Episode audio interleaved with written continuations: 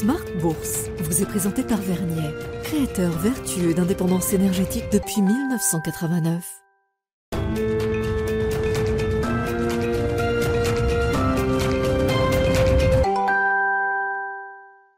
C'est reparti pour Smart Bourse, votre double dose quotidienne de marché en direct sur Bismart chaque jour à la mi-journée 12h30 13h et en fin d'après-midi la grande édition pendant une heure à partir de 17h rediffusée à 20h sur Bismart TV, émission que vous retrouvez chaque jour en replay sur bismart.fr et en podcast sur l'ensemble de vos plateformes. Au sommaire de cette édition ce soir, des marchés qui sont en pause technique avec un week-end prolongé qui s'annonce, un week-end de 3 ou 4 jours, tout dépend dans quel pays vous vous trouvez. En Europe, ce sera majeur majoritairement un week-end de 4 jours hein, avec des marchés qui resteront euh, fermés vendredi et lundi de Pâques euh, également. Les marchés américains rouvriront euh, lundi, mais on sent déjà quand même que le niveau d'activité sur les marchés a considérablement faibli ces dernières heures. Les mouvements sont anémiques avec une petite hausse à signaler, sans grande signification sans doute sur les indices actions en Europe et un CAC 40 qui se maintient autour de 7325 points en cette fin de séance, malgré des marchés qui seront fermés demain, les investisseurs auront forcément un œil sur la dernière publication concernant le marché de l'emploi américain cette semaine. Le rapport mensuel sur l'emploi sera publié demain à 14h30 pour le mois de mars, après une série d'indicateurs qu'on a pu suivre tout au long de la semaine entre les données du marché du travail, les enquêtes d'activité manufacturière, services.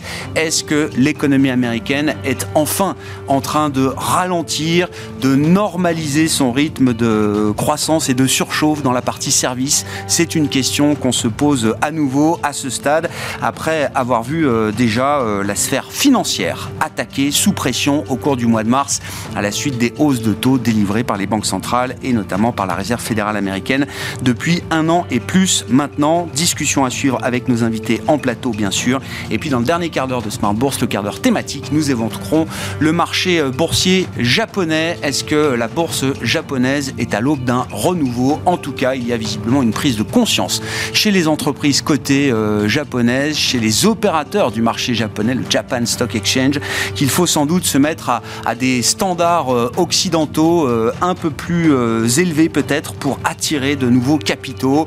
Les entreprises japonaises ont conscience qu'il y a des faiblesses en matière de gouvernance, en matière de retour aux actionnaires. Nous en parlerons avec un spécialiste des marchés asiatiques qui revient d'une d'une journée d'un voyage pardon, d'une dizaine de jours euh, au Japon. C'est Joachim Jean, gérant asiatique chez euh, Mansartis, qui sera avec nous en plateau à partir de 17h45.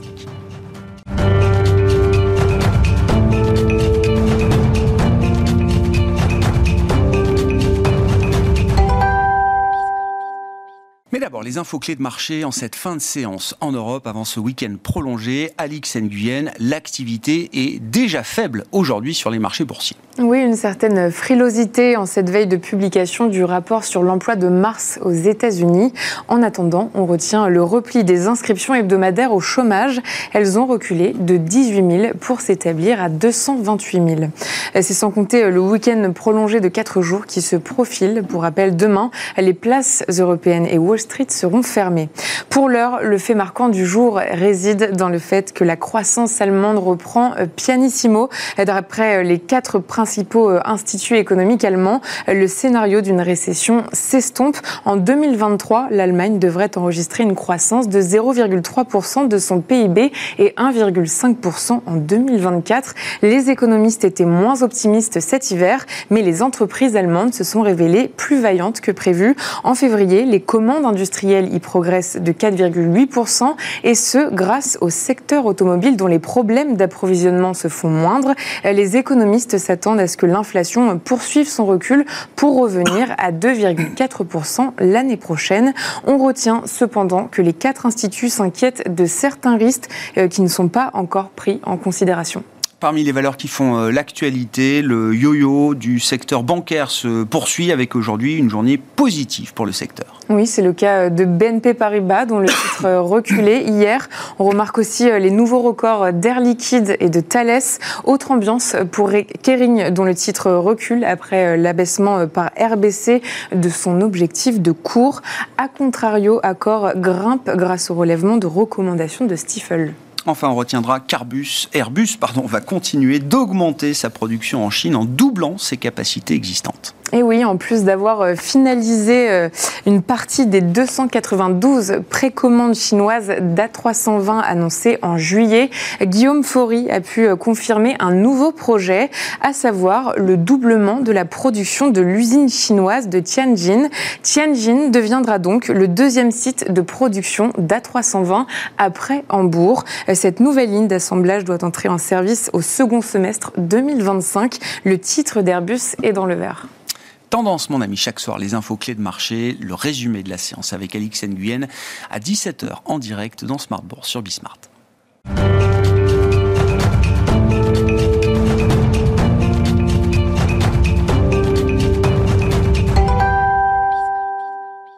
Trois invités avec nous chaque soir pour décrypter les mouvements de la planète marché. Nicolas Gottsman est avec nous, le responsable de la recherche macro de la financière de la Cité. Bonsoir Nicolas. Bonsoir. Merci d'être là. Merci à Vincent Juvin d'être avec nous également en plateau. Bonsoir Vincent. Bonsoir. Stratégiste chez JP Morgan Asset Management et Christophe Barraud nous accompagne également ce soir. Bonsoir Christophe. Bonsoir. Ravi de vous retrouver. Vous êtes chef économiste et stratégiste de Market Securities. Euh, Christophe, un peu plus d'un an après la première hausse de taux de la Réserve fédérale américaine, on a vu euh, la sphère euh, financière réagir au cours du mois de mars avec une série euh, d'incidents bancaires euh, répétés la question qu'on se pose au terme ou quasi-terme de cette semaine avec les statistiques qu'on a pu euh, suivre tout au long de la semaine en provenance des États-Unis, c'est de savoir est-ce que la sphère économique est en train de répondre, de réagir elle aussi enfin à cette série de hausses de taux foudroyantes délivrées depuis plus d'un an. Alors, je pense qu'il y, y, a plusieurs paramètres, mais déjà l'idée c'est de bien recontextualiser après on va dire, à partir du T3 2022, on a déjà eu un durcissement des conditions de crédit qui a débuté, qui s'est amplifié au quatrième trimestre et probablement au premier trimestre 2023, puisqu'on a des indicateurs euh, avancés, mais aussi des enquêtes de Fed régionales, euh, notamment la Fed de Richmond, qui montrent qu'on a une dégradation des conditions de crédit. Généralement, il y a un écart entre la dégradation des conditions de crédit et l'impact économique, qui peut être, euh, selon les études, entre 10 et 15 mois. Donc, commence à avoir l'effet euh, du troisième trimestre euh, dernier. Et on peut s'attendre à ce qu'il y ait un ralentissement encore plus marqué euh, au T2 et vraisemblablement à partir du T3, ça devrait être très compliqué. Maintenant, en termes de données économiques, il y a potentiellement un impact sur les données qu'on a pu voir cette semaine qui sont des soft data, donc ça va être plutôt des indicateurs des sondages auprès des entreprises, bien des sûr. enquêtes, donc qui reflètent généralement plus rapidement cet effet-là. Après, il faut aussi noter que je, pour l'ISM, la plupart des réponses se font en fin de mois, donc ça reflète pleinement euh, les derniers Mm. événements et les turbulences sur le secteur bancaire. Maintenant, il y a quand même tout un tas de facteurs qui pèsent négativement sur l'économie américaine. Et on peut se dire que voilà, sur le consommateur américain, qui est le vrai baromètre, il y avait eu plutôt des bons résultats en janvier surtout, un peu moins en février, mais il y avait des effets favorables temporaires, comme le climat qui était plutôt favorable globalement. Il y avait eu un des soutiens entre guillemets sociaux avec des revalorisations, et on avait aussi des remboursements du Trésor en début d'année qui aujourd'hui bah, se sont estompés. Donc on a déjà une normalisation et on peut se dire qu'après quelques petits chocs, voilà, on va vraiment entrer dans le dur, peut-être à partir de mars ou légèrement après. Et il faudra regarder euh, l'effet du durcissement de ces conditions de crédit sur euh, le crédit au ménage, qui était un gros soutien aussi des consommateurs, surtout les ménages qui avaient des revenus euh, les plus faibles et qui avaient justement consommé toute leur épargne euh, pendant le Covid. Et on peut se dire que ce levier-là va s'estomper, voire s'inverser. Et c'est pour ça qu'on peut légitimement penser qu'on aura une poursuite du ralentissement de la croissance aux États-Unis euh, à très court terme. Très compliqué au T3, ça veut dire quoi, euh, Christophe? Bah, ça veut dire négatif, normalement. Euh, avec cette idée que le consommateur et euh, aussi les entreprises en termes d'investissement, on devrait voir un certain nombre de pressions négatives. Bon, état des lieux euh, macro de, l'économie américaine, Nicolas. Est-ce que les événements bancaires du mois de mars accélèrent le ralentissement américain? Est-ce que ça amplifie l'idée aussi de ce ralentissement qui revient sur le devant de la scène? Oui, a priori. Alors ensuite, euh, je pense que ce qui se passe depuis le début de l'année aussi, c'est qu'il y a eu sans doute un, impact assez large de tout ce qui était, euh, euh, enfin, un, facteur qui est très technique, qui est en fait les corrections des variations saisonnières, qui en janvier ont fait ressortir des données plus fortes et qui a laissé penser au marché que l'économie américaine était en train de réaccélérer ce qu'on a aujourd'hui comme, euh, comme données, en fait, c'est plutôt un réajustement de ces euh, phénomènes-là qui permet de voir en fait que sans doute que la, la tendance qu'on avait déjà à l'automne d'un ralentissement assez faible, mais d'un ralentissement euh, était en cours. Et en fait, les données qu'on a aujourd'hui, peut-être qu'on les interprète d'une façon très négative par rapport à ce qu'on avait au début de l'année, mais finalement, si on, si on enlève justement ces histoires de correction, de variation saisonnière, on a quelque chose d'assez, d'assez, d'assez soft justement comme, comme trajectoire. Par contre, évidemment, maintenant la question, c'est de savoir quel va être l'impact mmh. de cette, de la question de, de enfin, l'impact bancaire. oui, du resserrement, des conditions de crédit, de la distribution de crédit bancaire aux États-Unis. C'est ça. Et là, sans doute qu'on a. Alors ensuite, il y a, des, évaluations différentes. Les premières évaluations qui ont été faites genre deux jours après, c'était Goldman Sachs qui disait un impact entre 25 et 50 points de base. Ensuite, on a eu Thorsten Slock de Apollo qui disait lui entre 150 et 200 points de base. Donc là, c'est évidemment, donc on a, c'est à peu près. Euh, il va falloir faire son choix pour essayer d'estimer ça. Ensuite, la question, évidemment, qu'on a euh, pour la suite, mais pour dire pour la trajectoire de l'économie américaine, la, grande problématique de la Fed, c'est que finalement aujourd'hui, ils sont en train d'essayer de cibler effectivement euh, euh, la baisse de l'inflation, qui va passer essentiellement par la question des services. Or, le secteur des services est le dernier à être impacté par la politique monétaire. Mm. Et en fait, ce qu'on voit, en fait, c'est la suite logique des opérations. On a vu déjà l'affaiblissement du secteur de la tech, qui est sans doute celui qui est en première ligne de la hausse des taux comme peut l'être l'immobilier. Donc on a vu le secteur de la tech être, commencer à être touché dès la fin de l'année dernière, on l'a vu dans les valorisations notamment. On a vu effectivement avec ce qui s'est passé avec SVB, qui est directement impacté et qui est, qui est très majoritairement euh, sur, sur, ce secteur-là. On a aujourd'hui la grosse inquiétude sur l'immobilier commercial, qui est aussi encore un secteur. Donc la question, c'est de savoir à quel point l'économie, enfin, la Fed va avoir besoin de faire du mal à d'autres secteurs avant de toucher le secteur des services. Et c'est là où ça devient compliqué. C'est sans doute qu'on a, enfin, savoir si on va pas casser quelque chose avant d'en arriver jusque-là. Et euh, donc ça, c'est la question qu'on se pose aujourd'hui. Mais pour le moment, avec les données qu'on a, et aussi longtemps que le consommateur américain tient, c'est-à-dire que la croissance, la croissance de l'emploi euh, reste à peu près correcte, on n'a pas d'inquiétude spécialement à avoir. Par contre, si on a effectivement, on commence à avoir des, chiffres de l'emploi qui commencent à se dégrader, là, ça peut effectivement se dégrader. Euh, assez rapidement euh, du, côté, euh, du côté américain. Tout est une question de probabilité, mais vous dites quand même le risque d'un atterrissage euh, mal organisé, mal ordonné, un peu plus brutal, c'est forcément une probabilité qui, qui remonte depuis quelques semaines. Oui, qui remonte un peu depuis quelques semaines, mais qui pour l'instant, à mon avis, n'est pas le scénario central. Et je ne pense pas, encore une fois, que les données, même si elles étaient peut-être, enfin, on pouvait les, interprétations, les interpréter de façon assez sévère cette semaine, ne sont pas forcément aussi dramatiques que ça quand on regarde encore une fois les problématiques de lecture qu'on peut avoir mm. avec les, facteurs techniques qu'on a et là qui sont encore bien pires en Europe d'ailleurs. Vincent, c'est vrai qu'après avoir vu quand même ces phénomènes un peu de, rupture sur des maillons spécifiques, encore une fois, de la chaîne bancaire euh, américaine ou euh, européenne, dans des cas très différents, la question se pose de savoir si on n'aura pas également une réplication de ce genre de rupture dans la sphère euh, économique réelle. Oui, alors euh, pour compléter ce qu'ont évoqué mes collègues, il est certain que, en tout cas, les perspectives sur l'économie américaine par rapport à ce qu'on pourrait penser au début de l'année, en tout cas, se sont détériorées. La crise bancaire a et, d'ailleurs leur serment monétaire de, la Fed a pour conséquence que les conditions de crédit se sont resserrées, déjà vraisemblablement l'an passé, mais on le voit plus nettement dans les sondages auprès des banques. Aujourd'hui, je crois que 40% des banques américaines signalent avoir resserré leurs conditions de financement pour les entreprises. Alors les ménages, pour l'instant, c'est encore un petit peu, euh, sont un petit peu mieux lotis de ce point de vue-là, donc ils ont encore euh, plus facilement accès au, crédit, mais ce sera un frein évidemment à l'investissement des entreprises. Alors, à la fois, il y, a, il y a plus de banques aux États-Unis qui annoncent resserrer leurs conditions de financement qu'en Europe mais les entreprises américaines ont relativement moins besoin des banques que les entreprises européennes. Donc il faudra mesurer un petit peu l'impact de ceci sur, sur, l'activité réelle. Celles qui ont accès au marché de capitaux celles qui ont accès au marché de capitaux. Donc on est plutôt évidemment, et certainement en termes d'allocation, il y a un arbitrage large small cap à réaliser. Euh, par exemple, nous, il est clair qu'on a renforcé les large cap américains au détriment des small cap, qui par ailleurs sont plus exposés au secteur bancaire et des banques régionales qui sont aujourd'hui potentiellement plus dans la tourmente. Je crois que ça pèse 16, 17% de l'indice Russell, euh, ou 18 dans le Russell et plutôt 16 au niveau du S&P 500. Donc c'est un peu, un, peu plus, un peu plus lourd évidemment, mhm. et ce sont des banques régionales. Donc c'est clair que les perspectives pour les trimestres à venir, en tout cas, se détériorent. Je pense que le scénario du hard landing, pour l'instant, ça demeure quand même pour moi un scénario extrême. Euh, le soft landing, pour l'instant, est plutôt validé. On a quand même un premier trimestre qui a quand même été très résilient, plus que résilient. On aura des chiffres de croissance qui seront, euh, qui seront quand même plus que corrects. Les modèles, en tout cas, parfois pointent vers 3%, en tout tout cas sur ce premier trimestre de l'année. mais enfin, les risques, en tout cas, s'accumulent.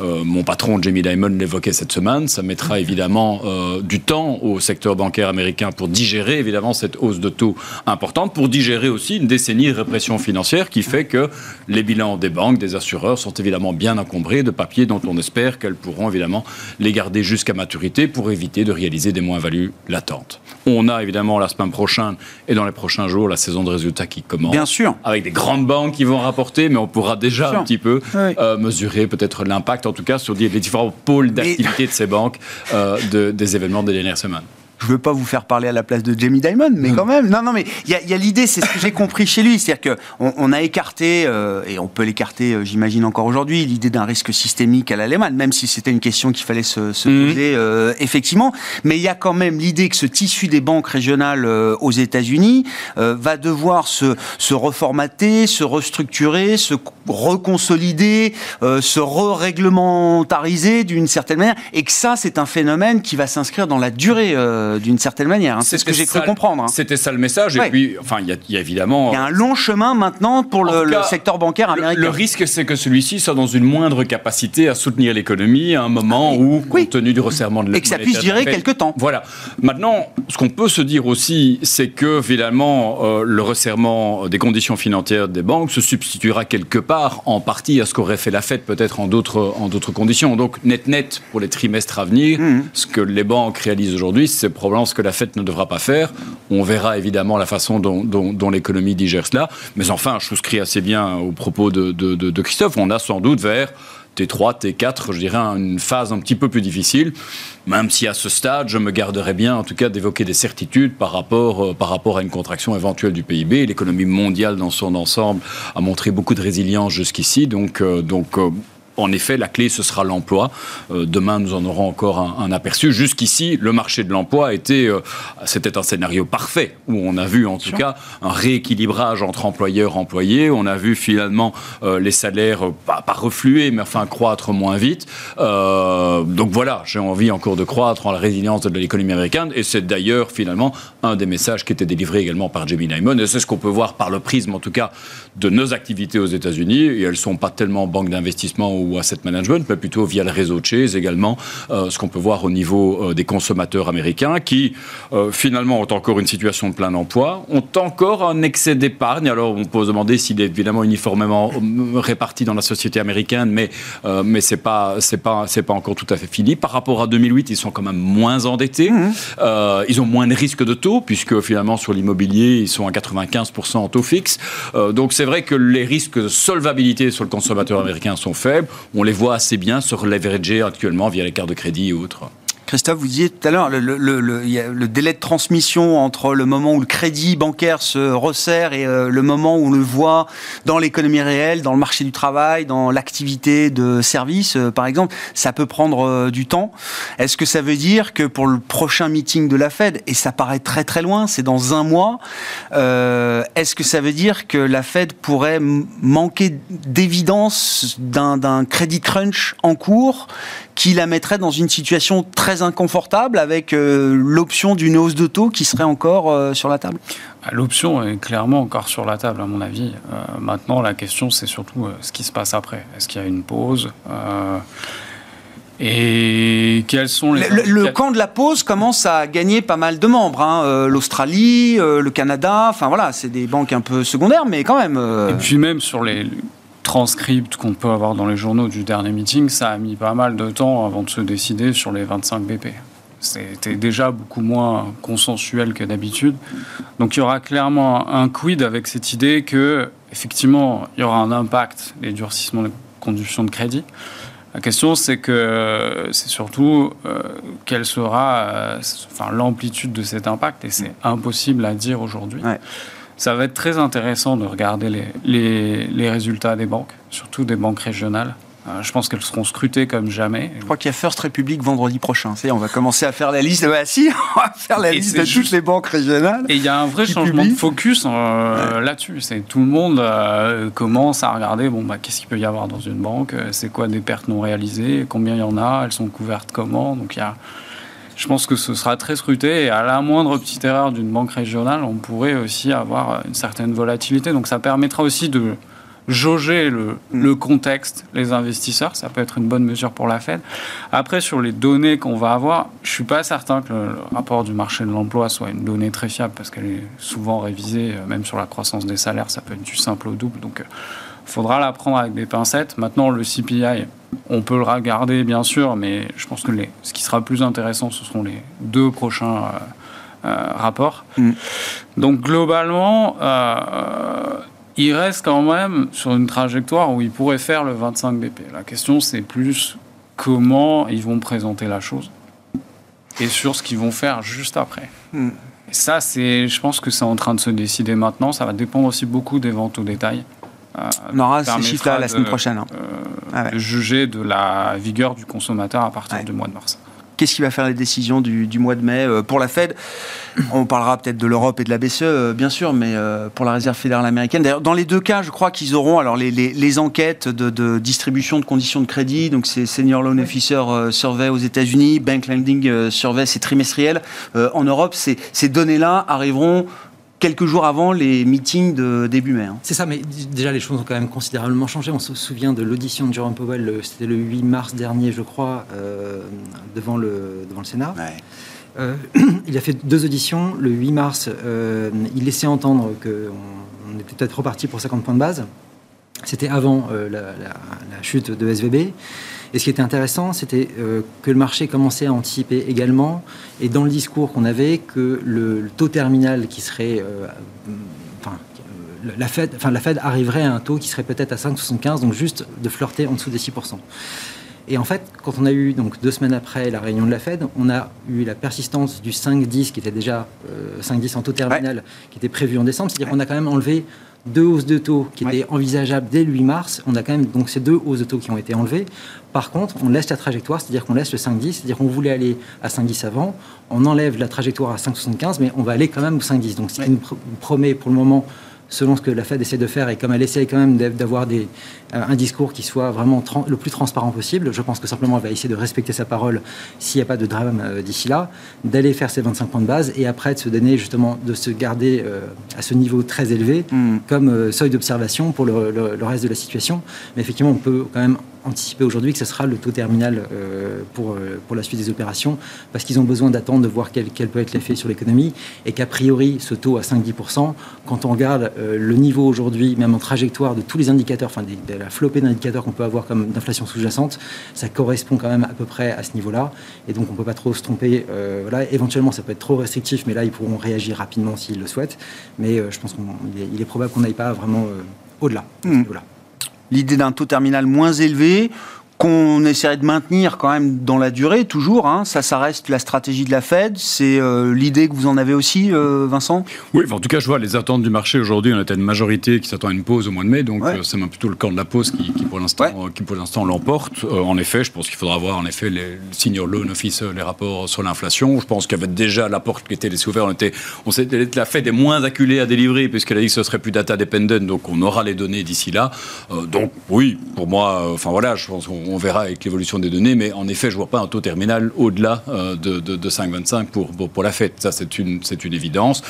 Et après cela, on verra si le, le, la contraction, en tout cas, s'est observée au T3, T4, si vraiment des baisses de taux dans le sillage sont, sont, sont nécessaires. Je pense qu'il est prématuré de les évoquer, comme il est prématuré d'évoquer les, contractions. Le travail sera évidemment plus compliqué, plus en Europe. Ah, on va y venir dans un instant. Et tout de suite même.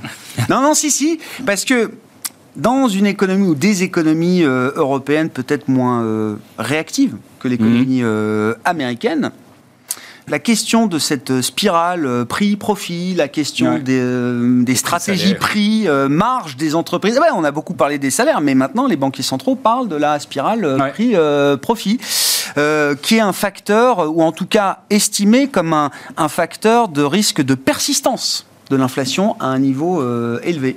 Oui, je pense que c'est troublant depuis le début de l'année. Enfin, personnellement, ça va Qu'est-ce qui est troublant à l'encontre Les marges des entreprises ou le discours des banques centrales? La persistance de l'inflation, d'accord. Que ce soit par les profits ou que ce soit par les salaires, euh, mais, mais c'est vrai qu'on ne l'attendait pas aussi fort. Enfin, on avait espéré l'an passé qu'avec les différentes mesures qui étaient prises pour accompagner la crise énergétique, on n'en arriverait pas là.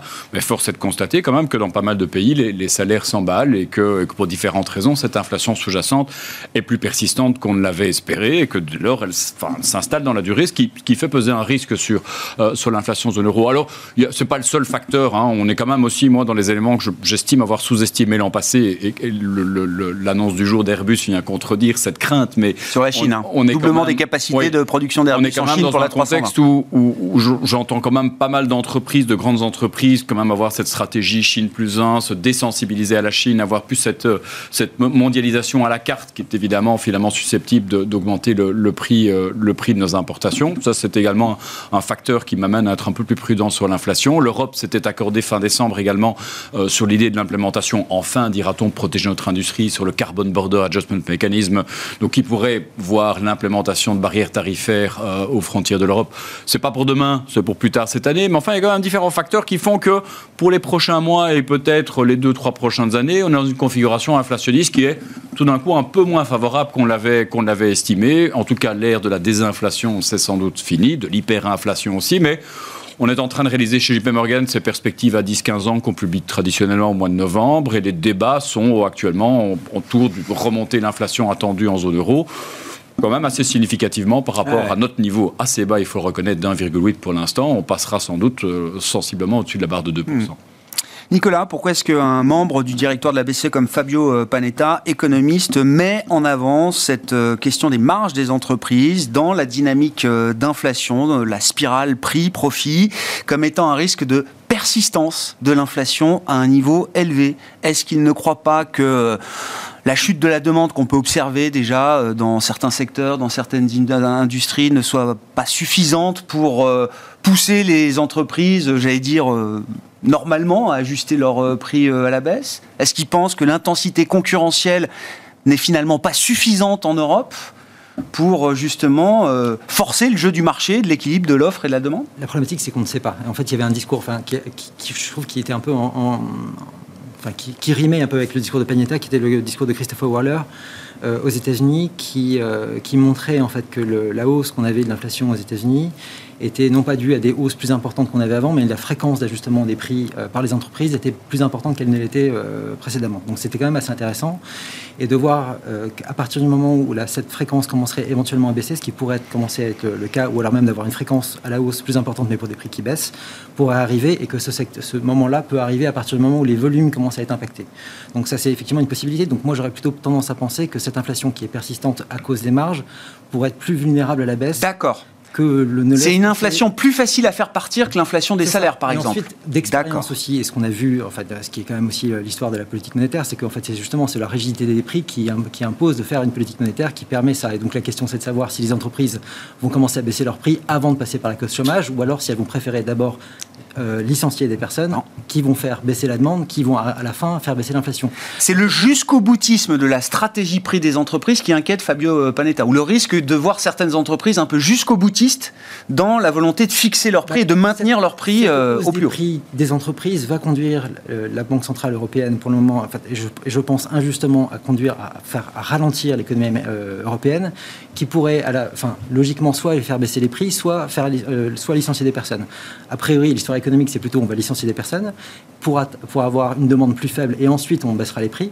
Et mm. du coup, si on baisse les prix avant, eh ben, on n'a pas besoin de passer par la casse chômage. Donc c'est quand même assez intéressant comme, comme, comme point de vue. On verra ce qui peut se passer pour la suite. Mais ensuite, enfin, c'est aussi un peu facile de passer, euh, de, de, taper sur le doigt, euh, enfin, sur le doigt des, des entreprises maintenant. Quand on regarde ce qui se passe en zone euro, moi je ne comprends toujours pas comment ils en arrivent à lever les taux euh, à ce niveau-là. Quand on regarde simplement le, ce qui me semble être vraiment la croissance corps, enfin cœur de la zone euro. Si on prend la consommation et l'investissement, que j'ajoute ça et que je prends les projections de la BCE jusqu'à fin 2025, j'arrive à un niveau donc agrégé de 3,5% au-dessus du niveau de 2025. C'est-à-dire qu'on arriverait à seulement 3,5% enfin, de croissance en 6 années. Les États-Unis, sur cette métrique-là, sont déjà à 7,6. C'est-à-dire qu'on arrivera à faire 40% du total américain, mais en 6 ans, alors qu'eux l'ont fait en 3 ans. Et donc, si on veut continuer comme ça, donc aujourd'hui, la politique de la BCE est largement plus restrictive que ne l'est celle de la Fed. On a déjà des conditions de crédit qui, depuis, stagnent. Enfin, le crédit euh, au secteur privé est stagnant depuis le mois de septembre. Euh, on a des données, notamment sur les ventes au détail, sur la consommation, qui sont effrayants en zone euro. Quand on regarde les données sur l'investissement, sont également effrayants.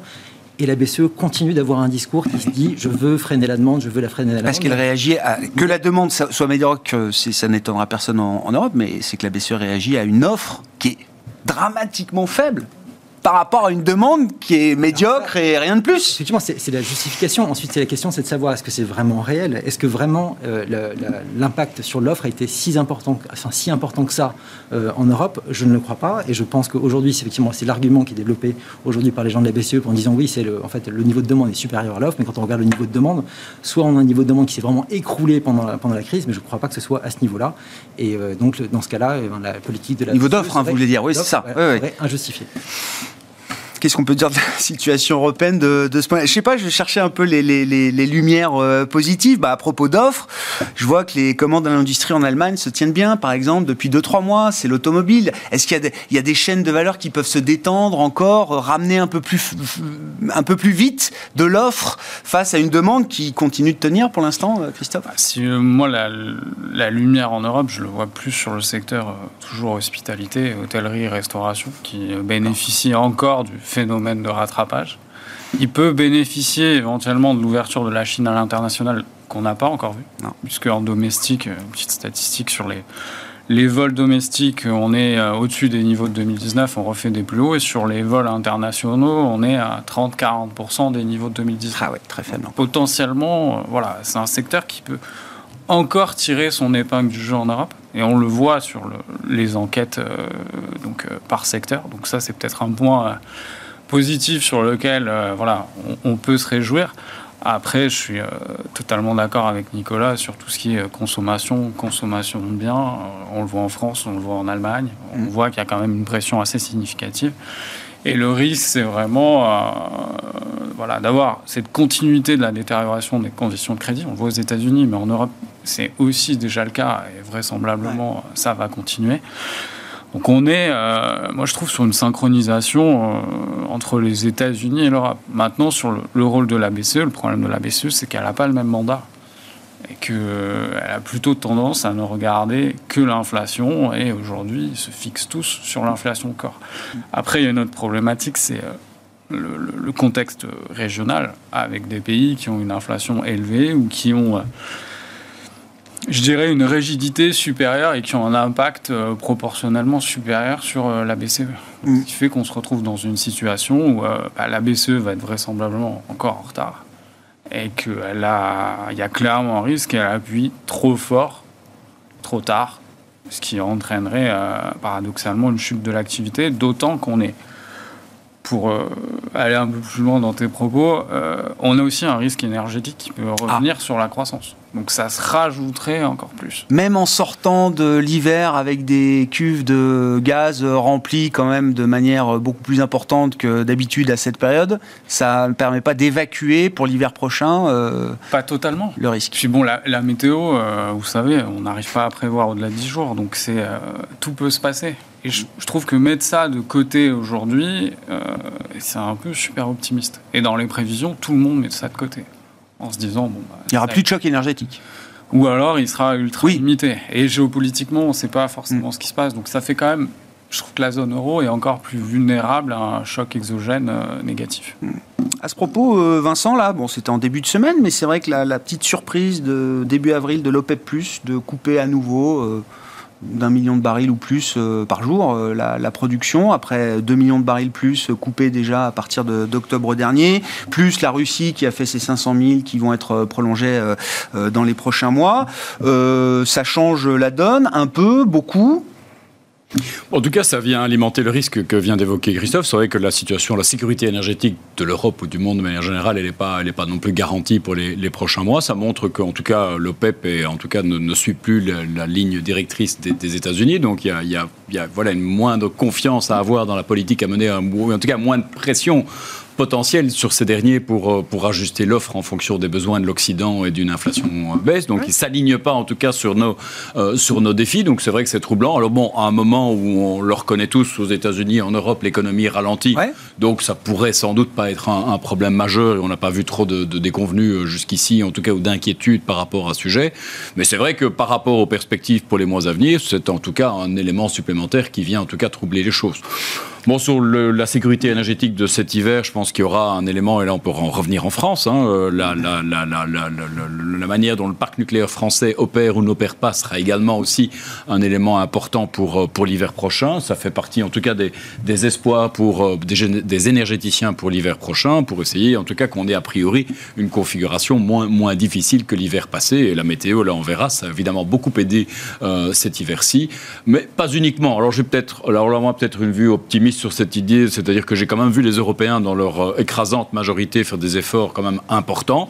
Alors dans un contexte où l'hiver n'était pas rigoureux, c'est vrai, mais enfin, on a quand même limité, euh, en tout cas notre consommation de gaz, significativement. Il y a le, facteur météo, mais les efforts de sobriété aussi comptent. Ça, a fait, euh, ça a fait quand même le job pas mal. Et puis on s'est rendu compte quand même que les infrastructures qui nous manquaient de regazéification et autres, on a pu les trouver assez rapidement en Allemagne, aux Pays-Bas notamment. Donc, en tout cas, moi je note que les experts énergétiques dont je ne fais pas partie, euh, en énergie dont je ne fais pas partie, qui étaient très pessimistes au départ pour l'hiver 2023-2024, sont devenus tout d'un coup plus positifs. Donc, euh, espérons en tout cas. Moi, ce qui m'inquiète en Europe, si on doit ajouter en tout cas des problèmes euh, à la somme de, de ceux qu'on vient déjà discuter, c'est peut-être pas les problèmes exogènes, mais les problèmes endogènes, et on a finalement une bonne capacité à les créer aussi. mais enfin, la conséquence en tout cas de l'augmentation de l'inflation, c'est l'augmentation des taux d'intérêt. Alors certes, l'inflation a permis de faire refluer quelques peu la dette rapportée au PIB, mais c'est une victoire à la Pyrrhus, en ce sens que ça va nous revenir euh, dans la figure sous forme de coûts de financement en hausse. On en sent déjà les prémices. On a des discussions évidemment par rapport à la réinstauration, en tout cas des, ah. critères de, pacte de, stabilité en, Europe. Et ça promet quand même de pas être très facile. On sent déjà quand même des vues très très opposées sur le sujet. Et pourtant, j'estime que c'est éminemment nécessaire à un moment où on a quand même ces taux d'intérêt en hausse, où les marchés pourraient à nouveau se réintéresser à cette, euh, à cette situation et où on a une situation bilantaire en Europe qui s'est pas améliorée. Je rappelle que l'Italie, qui est peut-être pas trop mal gérée pour l'instant, ou moins mal qu'on ne l'avait craint, avait un excédent primaire en 2012-2013, n'en a plus. Euh, il y a quand même beaucoup de pays qui euh, sont encore, et, certainement des populations, qui sont en attente d'une politique de quoi qu'il en coûte, alors qu'aujourd'hui, on n'a peut-être plus les moyens de cette politique. donc ça, pour moi, c'est également un des gros défis de cette année, c'est la situation sur la dette souveraine en Europe. On rappelle, hein, les règles sont suspendues jusqu'à fin d'année, je crois, c'est ça, mais il faut se mettre d'accord sur le, euh, au moins un cadre de transition avant peut-être de refixer euh, de manière euh, plus ancrée encore le, prochain schéma budgétaire. les Allemands ont déjà pris les devants hein, de ce point de vue-là. Hein. Bon, pour l'instant, plus vous avez de dette, plus il faudra faire d'efforts. Non, mais enfin, ça va être assez simple de ce point de vue-là. Mais voilà, ça c'est également parmi les risques à monitorer, je pense, mmh. pour les, prochains mois en Europe et parmi en tout cas les, les sujets d'inquiétude. Le pétrole, je ne sais pas, ça vous a inspiré quelques commentaires en début de semaine, Nicolas Non, la décision emmenée par l'Arabie Saoudite, euh, voilà, de dire on non, parce que d'un million. On peut, on peut, y voir effectivement un, espèce de bouleversement géopolitique si on veut se faire plaisir, mais je, mais je crois que euh, c'est plus pragmatique que ça? À mon sens, oui, parce que ça, arrive vraiment au moment où, euh, je, je dire depuis, depuis 15 jours, avec justement l'alarme qu'a pu sonner SVB sur effectivement le, durcissement des conditions financières, du, et donc logiquement sur un affaissement de la demande, peut logiquement provoquer la réaction, euh, la réaction de l'OPEP. Ensuite, ils se donnent jusqu'au mois de mai avant de, mettre en place réellement ces, euh, ces, baisses, ces baisses de production, ce qui leur laisse également, comme la Fed, la possibilité éventuellement de se réajuster si jamais les choses venaient à changer d'ici là. Éventuellement, soit, soit si on avait vraiment une détérioration des conditions, éventuellement de couper, la, enfin de, de, réduire la production encore plus fortement, ou alors si on avait un ajustement, de pouvoir euh, se remettre dans les, dans les clous de, de ce qu'ils avaient annoncé avant. Mais c'est un peu, en fait, c'est vraiment ça. C'est maintenant l'OPEP réagit un peu comme la Fed avec. C'est une banque centrale, quoi. C'est une banque centrale, la Banque centrale du pétrole, et voilà ce qui est avec une réaction qui est finalement euh, assez, euh, assez logique. Ensuite, pour la discussion que vous aviez sur le, effectivement sur les euh, les questions budgétaires européennes, évidemment, ça va devenir euh, important. Je pense qu'en plus, ça peut euh, alimenter les frictions qu'on avait un peu, qui étaient un peu, qui avaient un peu disparu, on va dire, depuis euh, la période Covid entre les différents États. Mm. je pense que ces frictions-là existent depuis, depuis ces, deux dernières années, mais on a réussi un peu à les glisser sous le tapis. Il y a le risque de se ressurgir. Et effectivement, donc, le, tout le, la période, je ne sais pas que c'est le retour de 2011-2012, mais on aura sans doute une petite, une petite saveur de ça qui va arriver dans les prochains temps. Et on voit notamment il y a quelque chose qui était amusant sur les sur les données de la construction en Italie, on avait vu euh, entre la période entre 2019 et aujourd'hui, on a quand même une hausse de plus de 50% des dépenses de construction en Italie, ce qui est absolument euh, colossal. Et en fait, c'est simplement dû à une, réforme qui a été faite avant Draghi, en fait, qui permettait aux ménages italiens euh, d'avoir une réduction d'impôts à hauteur, pour les travaux qu'ils faisaient chez eux à hauteur de 110% euh, de, cette, euh, de cela. Donc évidemment, les dépenses ont absolument explosé, pendant cette période-là. Et, mais évidemment, alors on a encore une nouvelle distorsion dans le PIB européen. Donc on, doit maintenant, après avoir enlevé, il faut enlever les, les données d'investissement irlandais sur les propriétés intellectuelles. Maintenant, il faut enlever les données de la construction italienne qui sont complètement faussées. Et euh, donc ça devient, ça devient compliqué d'avoir des, des, choses à peu près correctes pour essayer de lire correctement les données européennes. C'est ça. C'est-à-dire que même le tableau de bord des données économiques devient compliqué. C'est très compliqué. Par exemple, ce matin, on a eu des données de la, production industrielle allemande. Euh, on a deux déflateurs qui existent. Euh, si vous prenez un déflateur, vous avez une croissance fabuleuse. Si vous prenez l'autre déflateur, vous avez une stagnation. Donc, on, est, on est un peu perdu. On a, on a une situation aussi, on a une lecture de l'inflation en Europe. On a une inflation qui est, vous prenez un panier à la fin de l'année et le panier est uniquement modifié à la fin de l'année. Si vous avez les prix de la viande qui augmentent de 50% en deux mois, les gens vont acheter beaucoup moins de viande. Et du coup, mais, mais par contre, votre indice, il va continuer à traduire cette hausse de 50%, alors que les gens vont consommer différemment. L'indice américain permet de refléter ça, cette modification de la consommation. Et donc, on a une lecture qui est totalement faussée des données de l'inflation également en Europe. Ça pose la question, on pourra terminer là-dessus, euh, Christophe, de la, pertinence de la stratégie de data dépendance des, euh, des banques centrales. Il faut vraiment euh, être complètement dépendant aux données, réagir aux données avec une fonction de réaction qu'on essaye quand même de, communiquer euh, en toute transparence. Est-ce que ça veut dire quand même, si on fait un peu de prospective, qu'à un moment, il faudra que les banques centrales soient peut-être beaucoup plus discrètes, euh, beaucoup moins euh, précises aussi peut-être dans les différentes données qu'elles peuvent suivre, qu'elles peuvent regarder? Honnêtement, pour savoir un peu comment ça fonctionne, il y a les données, c'est sûr, mais il y, a, tout un cadre autour aussi. C'est aujourd'hui, voilà, il essaye de donner un certain nombre de clés d'indicateurs qu'on va regarder, de se focaliser dessus. Mais après, il y a aussi euh, bah, y a tout un tas de paramètres. Les banques centrales réagissent pas forcément de la même manière. Elles n'ont pas forcément le même focus parce que aux États-Unis, elles vont aussi beaucoup regarder les sondages. Quelles sont euh, les priorités euh, des consommateurs Donc, à un moment, la Fed a changé la dernière fois à partir du moment où l'inflation est devenue euh, la première menace pour le Dans les enquêtes. Ce qui est intéressant, c'est qu'en. Michigan, hein, il nous disait qu'il faut regarder le Michigan. les enquêtes du Michigan, du consommateur. Donc il y a toujours euh, cette notion un peu de, focus. Là, aux États-Unis, on commence à voir que l'emploi, petit à petit, ça monte aussi dans les sondages. L'inflation, ça. Mm, mm, voilà. Mm. Donc le mix, ils vont regarder aussi les enquêtes d'opinion. Et après, c'est aussi les pas mal le marché. Parce que les données, c'est une chose, mais euh, les données financières, ils les prennent euh, beaucoup en compte. Hmm. Après, euh, tout un tas de panels d'experts qui seront plus ou moins hmm. convaincants. Mais c'est plutôt quelque chose de, voilà, de global dans la prise de décision. Et puis après, il y a une dimension aussi management des risques. Donc et puis peut-être un peu politique à peine. 2024 sera forcément une grande année de ce point de vue-là. Pour conclure avec vous rapidement, Vincent, sur la logique d'investissement, là, jusqu'où est-ce qu'il faut être défensif? Parce que bon, le marché obligataire semble déjà convaincu du ralentissement à venir, euh, etc. Euh, tout ça est encore à, graduer, euh, bien sûr. Sur les marchés actions, quand on regarde juste le niveau des indices en prix, bon, l'impression qu'on n'a pas euh, anticipé euh, quelque chose de très compliqué, comme disait par exemple Christophe tout à l'heure euh, au T3 aux États-Unis. il faut raison garder, hein, 10% sur le, le, MSCI Europe, 7,5% sur le S&P 500 au premier trimestre, ça ne va pas continuer à ce rythme-là. Je pense que les risques s'amoncellent, en tout cas mm. c'était le consensus de, de, ce soir pour, pour les mois à venir. On a des valos qui ne sont pas ni aux États-Unis ni en Europe particulièrement attrayantes et on n'a pas des perspectives bénéficiaires qui sont tout autant. Donc au maximum, euh, ça nous pousse en tout cas vers un positionnement neutre pour les actions. Et puis, on est quand même bien payé pour attendre. On a du cash en dollars qui fait plus de 5% aujourd'hui, du cash en euros qui fait plus de 3%. Donc, pourquoi, je, pourquoi encore, je dirais, prendre tant de risques? Le focus au niveau equity, il est sur la qualité. C'est dépasser un petit peu cet aspect value growth, euh, la qualité, soins de santé, euh, même la tech et sur des large caps. Mmh. Éviter les small caps, je pense, pour les mois à venir. Mais aujourd'hui, je pense que, en tout cas, alléger un peu son portefeuille d'actions à neutre et revenir sur du cash ou de l'obligataire court terme, euh, c'est plutôt la, stratégie gagnante pour les mois à venir, je pense. Merci beaucoup, messieurs. Merci d'avoir été les invités de Planète Marché ce soir. Vincent Juvin, JP Morgan Asset Management, Christophe Barrault, Market Securities et Nicolas Gottsman, la financière de la Cité.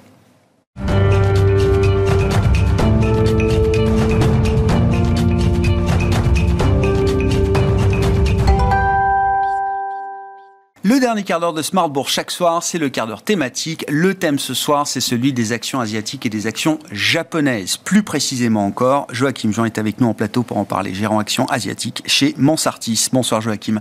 Bonsoir. Merci beaucoup. J'ai appelé euh, euh, l'interview Japon le renouveau. Vous revenez euh, il y a quelques semaines à peine d'une tournée euh, japonaise. Vous avez passé dix jours au Japon et j'imagine que ça faisait longtemps que vous n'étiez pas allé au Japon, euh, Joachim. Vous avez rencontré évidemment beaucoup de monde là-bas, des entreprises, des investisseurs japonais, mais pas uniquement. Il y avait aussi des occidentaux euh, qui, euh, qui, étaient euh, sur place au moment où vous y étiez, Joachim. Vous constatez de plus en plus qu'il y a des changements structurels qui sont en train de prendre forme du point de vue de la gouvernance des entreprises japonaises, du point de vue de la politique de retour ou de rémunération des actionnaires. Qu'est-ce qu'on peut dire de ces changements structurels et pourquoi est-ce que aujourd'hui il y a ce, cette idée d'un renouveau peut-être du marché boursier japonais? Exactement. j'ai eu la chance de, retourner au, Japon. Ça faisait trois ans à peu près qu'on ne pouvait pas aller au Japon, donc ce fut très intéressant, euh, très instructif. Donc j'ai rencontré à peu près une vingtaine de sociétés.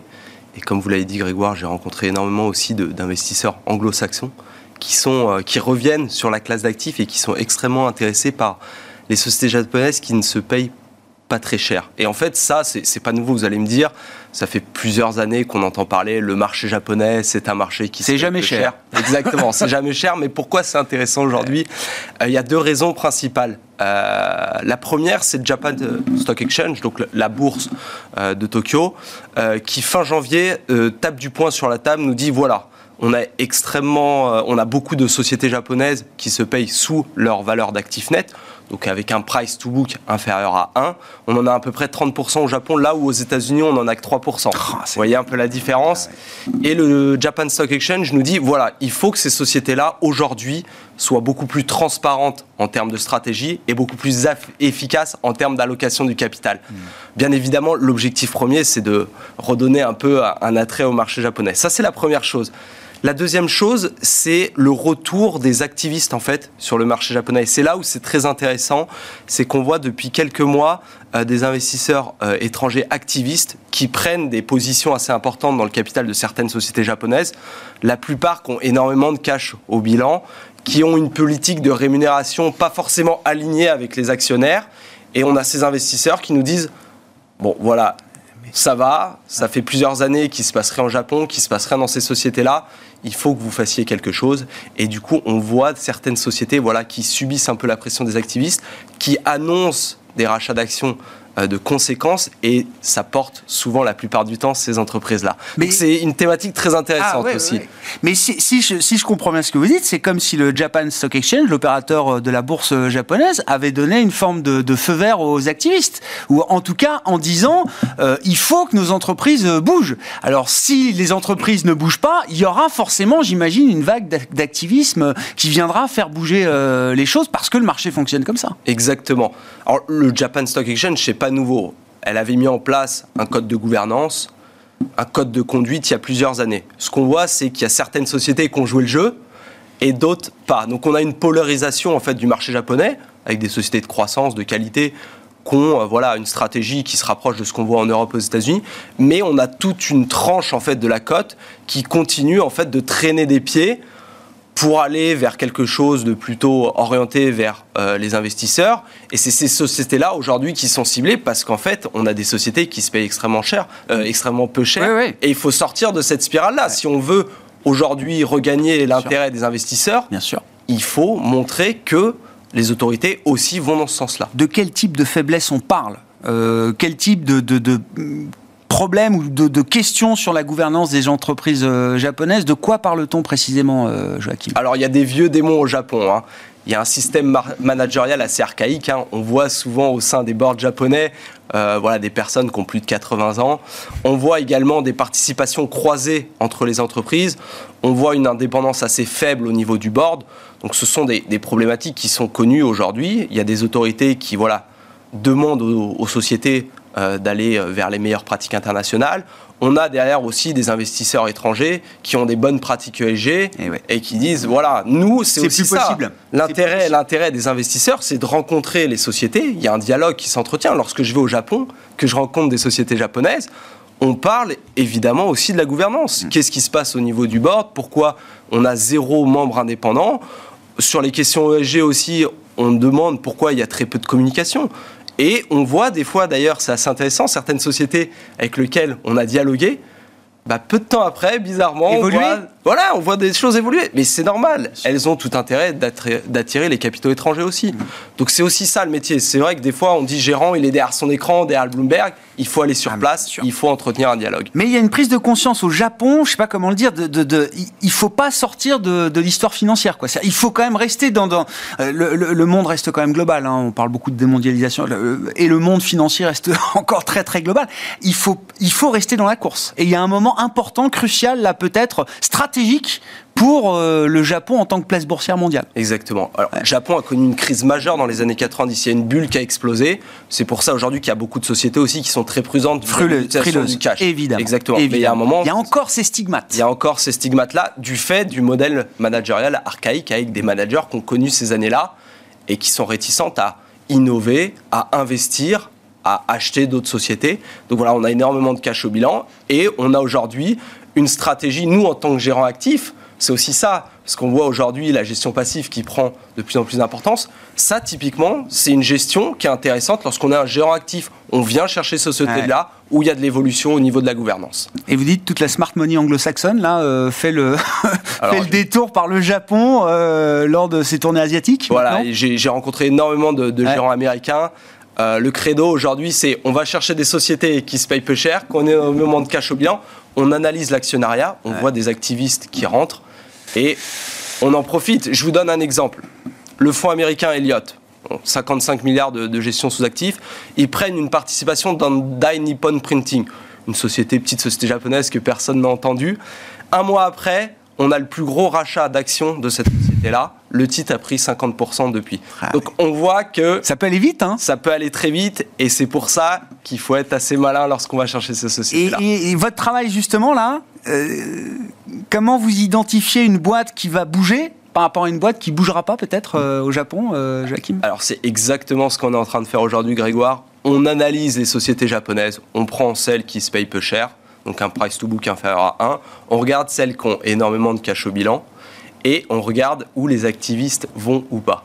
Et là, on voit des choses intéressantes, par exemple un activiste euh, anglo-saxon, donc britannique, qui s'appelle Sil- Silchester, qui a pris par exemple des participations dans des sociétés dans la distribution de médicaments au Japon. Donc vous allez me dire, c'est une industrie plutôt ennuyeuse. Il se passe pas grand-chose, mais on a un oligopole, on a une industrie plutôt défensive, énormément de cash au bilan, un système managérial un peu plutôt archaïque. Et là, on sent peut-être quelque chose qui Ouais, va se passer avec un actionnaire qui va pousser pour que ça, ça avance dans ce sens-là. Donc c'est ce genre de choses qu'on regarde, dans lequel on investit. Et encore une fois, c'est quelque chose qu'on ne peut pas forcément faire lorsqu'on investit dans un ETF. Très intéressant. Est-ce qu'il y a le, qu'il y a un lien à faire avec le fait que le Japon, euh, euh, alors certes, le Japon c'est le pays de la défla- déflation pardon et du vieillissement euh, démographique, mais même cet archipel ou ce bastion euh, euh, euh, semble rattrapé aussi par quelques pressions inflationnistes, hein, qui se retrouvent à la mesure japonaise. C'est pas du plus 10%, mais quand même, dans l'inflation globale, on voit quand même des chiffres positifs désormais. Et puis je vois aussi des, des annonces de hausse de salaire, mais, mais spectaculaires. Ça, on a du mal à imaginer. Chez Uniqlo Fast Retailing, c'était 40% de hausse de salaire, euh, je crois. On a du mal à imaginer euh, que ce soit même possible. Euh, ça joue un rôle Enfin, tout ça, ce sont des événements qui bousculent un peu comme ça le tissu des entreprises japonaises. Exactement. Bah, on l'attendait depuis des années cette hausse de salaire. On ne l'avait pas au Japon depuis des décennies. On n'avait pas d'inflation. La BOJ, elle nous disait quoi? Si on veut faire évoluer la politique monétaire au Japon, il faut qu'il y ait des hausses de salaire, il faut qu'il y ait de l'inflation. Aujourd'hui, on a de l'inflation. On attend quoi? Une boucle prix-salaire, des salaires qui vont entretenir un peu l'inflation. Une sortie de politique monétaire, alors ça aussi, c'est une grande question. Mais ce que je veux dire, c'est que ça peut voilà, attirer les investisseurs aussi qui voilà, mettaient de côté le Japon parce qu'on avait une politique monétaire ultra accommodante, on n'avait pas de croissance, on n'avait pas d'inflation. Donc voilà, il y a un changement aussi au niveau structurel de la, de la macroéconomie au Japon. Donc on a un paradigme plutôt intéressant, mais encore une fois, restons très sélectifs dans le choix des valeurs. Merci beaucoup euh, Joachim. Merci d'être venu nous faire part de votre retour d'expérience de terrain, effectivement, pour ce voyage au Japon. Pour la première fois depuis trois ans, on le comprend, vous, euh, avez passé dix jours sur place. Joachim Jean, gérant action asiatique chez Mansartis, qui était l'invité du quart d'heure thématique de Smart Bourse ce soir. Voilà pour cette édition. Week-end euh, prolongé pour les équipes de Smart Bourse. On se retrouvera donc mardi à 12h30 en direct sur Bismart.